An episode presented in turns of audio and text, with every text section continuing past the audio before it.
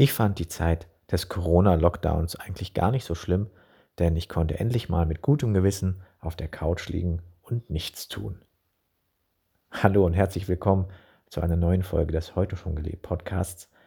Mit dieser vielleicht etwas kontroversen Aussage möchte ich einsteigen und damit überleiten zu den Themen Selbstbestimmtheit, Mut zur Veränderung, Freiheit und was das alles mit den positiven Auswirkungen des Corona-Lockdowns zu tun hat. Zuerst möchte ich gerne kurz anmerken, dass ich die Corona-Pandemie nicht als etwas Positives hier äh, betiteln möchte.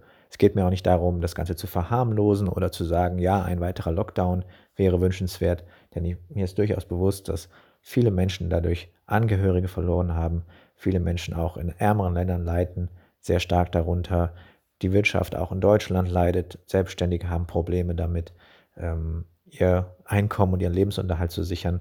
Also mir ist durchaus bewusst, dass es da viele ähm, negative Auswirkungen gibt. Das ist ganz, ganz klar für mich.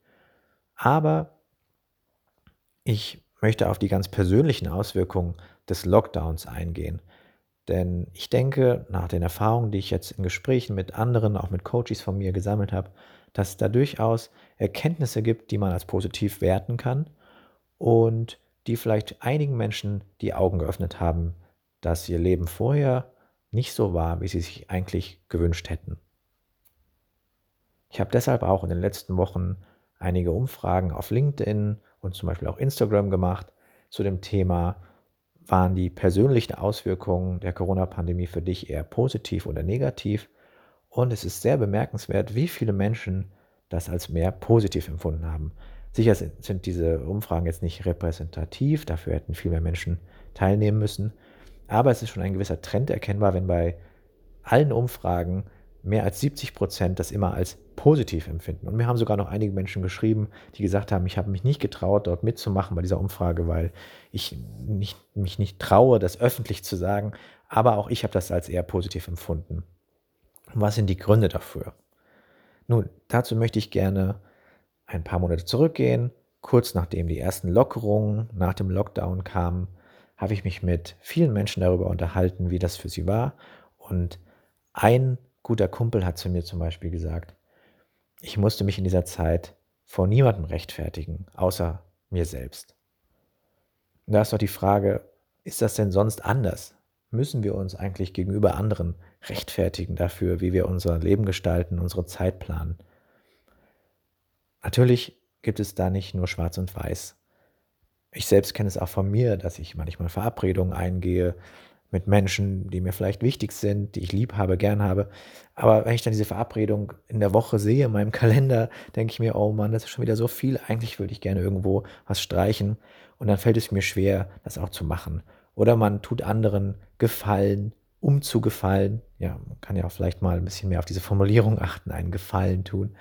Ähm, und auch da versuche ich darauf zu achten, dass es in einem gesunden Verhältnis zu dem steht, was ich eigentlich möchte, was meine Bedürfnisse sind und was andere möchten. Und manchmal klappt das eben besser und manchmal schlechter. Also ich möchte sicherlich nicht hier proklamieren, man soll doch einfach nur ganz egoistisch für sich leben. Und gar nicht mehr auf die Bedürfnisse anderer Rücksicht nehmen. Aber es sollte eben in einem gesunden Verhältnis stehen zu deinen eigenen Bedürfnissen. Und da kannst du dich jetzt ja einfach mal selbst fragen, wie war diese Corona-Pandemie-Zeit und vor allem der Lockdown für dich bisher?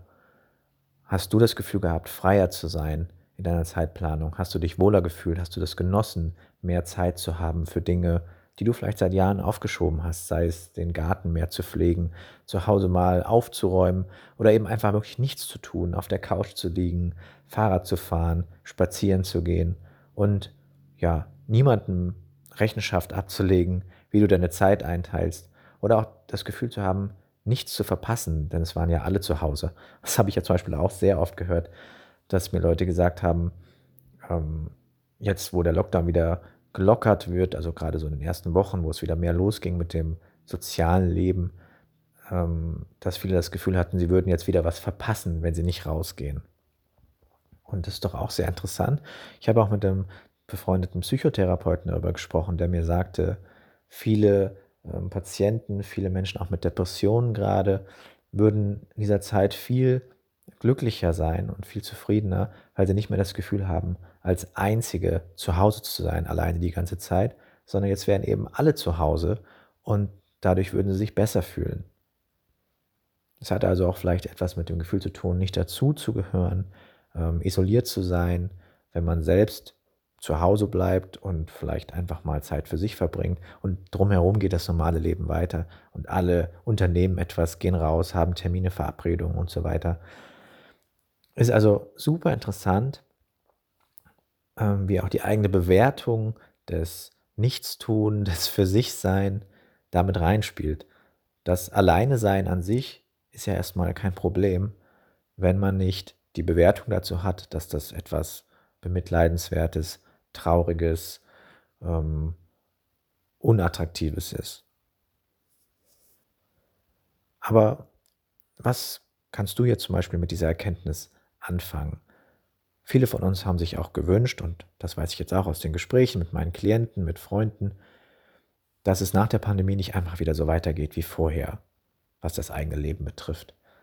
Dass ich mir also etwas daraus mitnehme und zum Beispiel die Freiheit, mein eigenes Leben so zu gestalten, wie ich das will. Und dazu gehört Mut, denn wir müssen etwas verändern und mit Veränderung geht oft Mut einher. Zum Beispiel der Mut, Menschen zu sagen, ich möchte etwas anderes machen. Wir haben uns zwar bisher zum Beispiel jedes Wochenende getroffen, zum Beispiel den Schwiegereltern oder den Eltern oder anderen Familienmitgliedern, aber mir ist es zu viel. Ich brauche mehr Zeit für mich. Oder Verabredungen mit Freunden mal abzusagen, zu sagen, ja, ich habe die Woche jetzt schon drei, vier Termine, ich möchte nicht mehr machen. Ich brauche mehr Zeit für mich. Und sollte eine gute Freundschaft oder eine gute Beziehung sowas nicht auch aushalten? Also wenn du wirklich jemand am Herzen liegst, dann freut er sich doch, wenn du ihm ganz offen deine Bedürfnisse mitteilst und respektiert das auch und sagt dir vielleicht sogar, ich finde es gut, dass du mir das so offen gesagt hast. Das sind natürlich jetzt nur Beispiele und ich kann auch nicht für jeden möglichen Fall eine exemplarische Anleitung hier bieten. Darum geht es auch gar nicht, sondern ich möchte dich ein bisschen inspirieren dazu, mal zu überlegen, welche Termine in meiner Woche jetzt eigentlich sind, welche, wo ich mich richtig darauf freue und wo ich auch die Energie dafür habe und mitbringe und welche davon passen mir vielleicht gar nicht. Gut, jetzt gibt es Termine, die kann man vielleicht nicht absagen, zum Beispiel ein Zahnarzttermin, da freut sich wahrscheinlich niemand drauf, aber wenn es dazu führt, dass man im Endeffekt langfristig weniger Zahnschmerzen hat, ist es trotzdem gut hinzugehen. Die Freiheit, sein eigenes Leben so zu gestalten, wie man es selber will, sehen aber viele gar nicht. Wenn ich also mit meinen Coaches zum Beispiel darüber spreche, du bist mit dem Job unzufrieden, was hält dich davon ab, den zu kündigen? Kommen erstmal 100 Argumente, warum das gar nicht möglich ist. Das Team, was ohne einen gar nicht auskommt, die Kollegen, die dann traurig, sauer oder enttäuscht wären, der Chef, mit dem man Ärger hätte deshalb, wenn man das Unternehmen plötzlich verlässt die finanzielle Sicherheit. Ähm, bei so vielen heißt es, das kann ich einfach nicht, kann ich einfach nicht machen. Und das, obwohl die Menschen total unzufrieden mit dieser Situation sind, empfinden sie das als unveränderlich. Das liegt auch teilweise daran, dass wir einfach darauf programmiert sind und trainiert sind, erstmal alle möglichen Worst-Case-Szenarien durchzugehen, wenn es um eine Veränderung geht.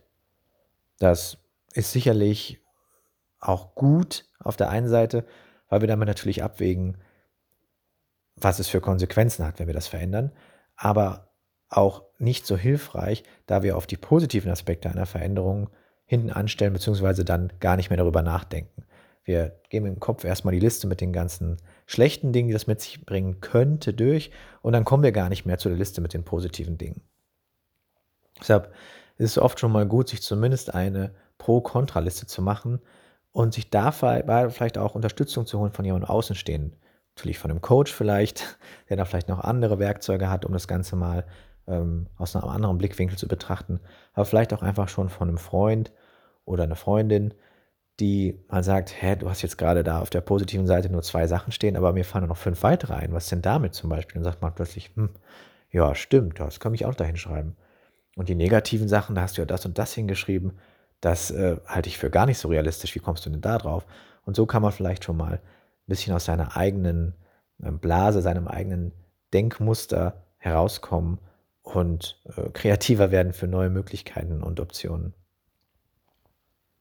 Manchmal sage ich auch, auch selbst ganz gerne, ich muss gar nichts außer sterben. Das ist so ein äh, Kalenderspruch und dann sagen viele, ja, ja, haha, als, als ob, naja, ich muss ja Geld verdienen.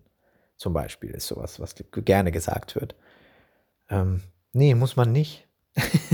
also in Deutschland äh, wäre der Worst Case wahrscheinlich, dass man Hartz-IV-Empfänger wird. Dazu möchte ich jetzt hier niemanden ermutigen im Sinne von, das ist ein tolles Lebensmodell. Aber wenn das jemand für sich zum Beispiel so entschieden hat, ähm, respektiere ich das auch. Es liegt ja immer an den eigenen Bedürfnissen, was für einen möglich ist und was nicht. Das heißt, wenn ich zum Beispiel ein Bedürfnis nach sozialer Anerkennung habe und nach finanziellen Freiheiten, ist vielleicht ähm, ein dauerhaftes Leben als Hartz-IV-Empfänger nicht das, was ich möchte, aber es ist trotzdem eine Option. Es ist eine Option, die es gibt. Auch wenn die vielleicht mit manchen meiner Bedürfnisse nicht übereinstimmt und deshalb für mich eher ganz hinten steht in den Optionslisten, aber sie ist vorhanden. Und ich finde, es ist wichtig, da nicht immer alles so schnell abzutun, als, naja, das muss ich doch aber oder das geht ja nicht anders. Bei ganz vielen Dingen sind wir viel freier und flexibler, als wir uns das ähm, vorstellen oder als es gerade so auf den ersten Blick vielleicht scheint. Und das hat uns eben auch die Corona-Pandemie gezeigt. Ich kann ein Leben führen ohne soziale Kontakte und mir geht es vielleicht sogar besser damit als vorher. Ich hätte das nie gedacht, muss ich sagen, denn ich bin jemand, der wirklich sehr sozial aktiv ist, ähm, der privat mit ganz vielen Menschen zu tun hat, unterwegs ist und Unternehmungen macht. Und für mich ähm, war das eine ganz tolle Erkenntnis, festzustellen, ich kann alleine mehrere Wochen mit einem guten Gefühl sein. Natürlich hatte ich auch Kontakt über Videotelefonie und so weiter in dieser Zeit, aber mir ging es trotzdem ähm, sehr gut damit, eben nicht rauszugehen und nicht so viel zu unternehmen. Und das hat mir eben dann auch gezeigt, ich möchte auch nach dieser Pandemiezeit mehr Raum für mich lassen, weniger verplanen, vielleicht auch mal spontaner mehr Dinge unternehmen. Und ja, vielen anderen hat es vielleicht einen ähnlichen Effekt gebracht. Ich möchte dich mit dieser Podcast-Folge ermutigen und dazu inspirieren, dein Leben in die Hand zu nehmen und all das zu ändern, was dich daran stört. Du kannst damit beginnen, einfach mal das zu hinterfragen, was für dich als in Stein gemeißelt scheint. Oder das war schon immer so und das muss so sein, das geht nicht anders. Ist es wirklich so? Und um dich darin zu unterstützen, diese Veränderung anzugehen, kannst du zum Beispiel alle positiven Auswirkungen mal auf einen Zettel schreiben, dich ganz darauf fokussieren. Was hätte es konkret für positive Auswirkungen, wenn diese Veränderung stattfände? Wie würde dein Leben dann auch im Detail aussehen?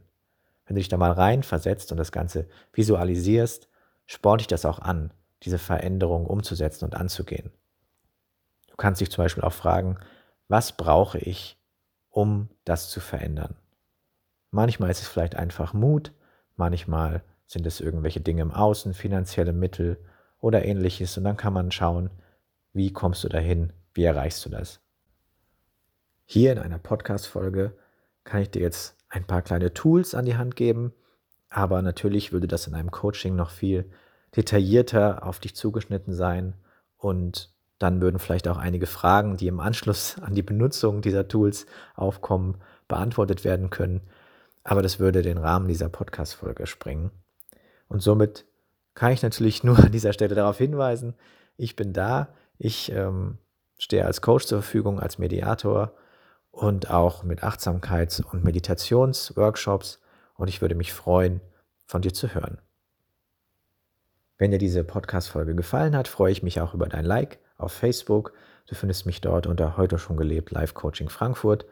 Und natürlich findest du mich auch auf Instagram, Pinterest, YouTube, LinkedIn, Xing. Einfach nach heute schon gelebt suchen. Du sollst mich eigentlich fast überall finden. Und ähm, alle Links dazu gibt es auch nochmal auf meiner Webseite unter www.heute-schon-gelebt.de. Ich möchte auch an dieser Stelle Danke sagen an all die Menschen, die mir in den letzten Monaten ganz tolles Feedback zu diesem Podcast gegeben haben. Ich habe tatsächlich Nachrichten von äh, Menschen bekommen, die ich seit Ewigkeiten, teilweise seit der Grundschule nicht mehr gehört habe oder von Menschen, mit denen ich eigentlich gar nicht so viel Kontakt habe, die mich über zwei, drei Ecken ähm, kennen und dann von meinem Podcast gehört haben und mir daraufhin geschrieben haben. Ich habe mich echt über jede Nachricht mega gefreut. Ähm, wenn ihr euch für die Inspiration bedankt habt oder für die berührenden offenen Geschichten, aber auch für eure ähm, Kritik, eure Anregungen, was könnte ich noch besser machen. Und ja, dieser Podcast ist ein Projekt in ständiger Weiterentwicklung. Ich versuche mit jeder Folge mehr von eurem Feedback einzubinden und ich hoffe, das ist mir auch in dieser Folge wieder ein Stückchen mehr gelungen. Vielen Dank fürs Zuhören und ich freue mich, wenn du auch bei der nächsten Heute schon gelebt Podcast Folge wieder dabei bist.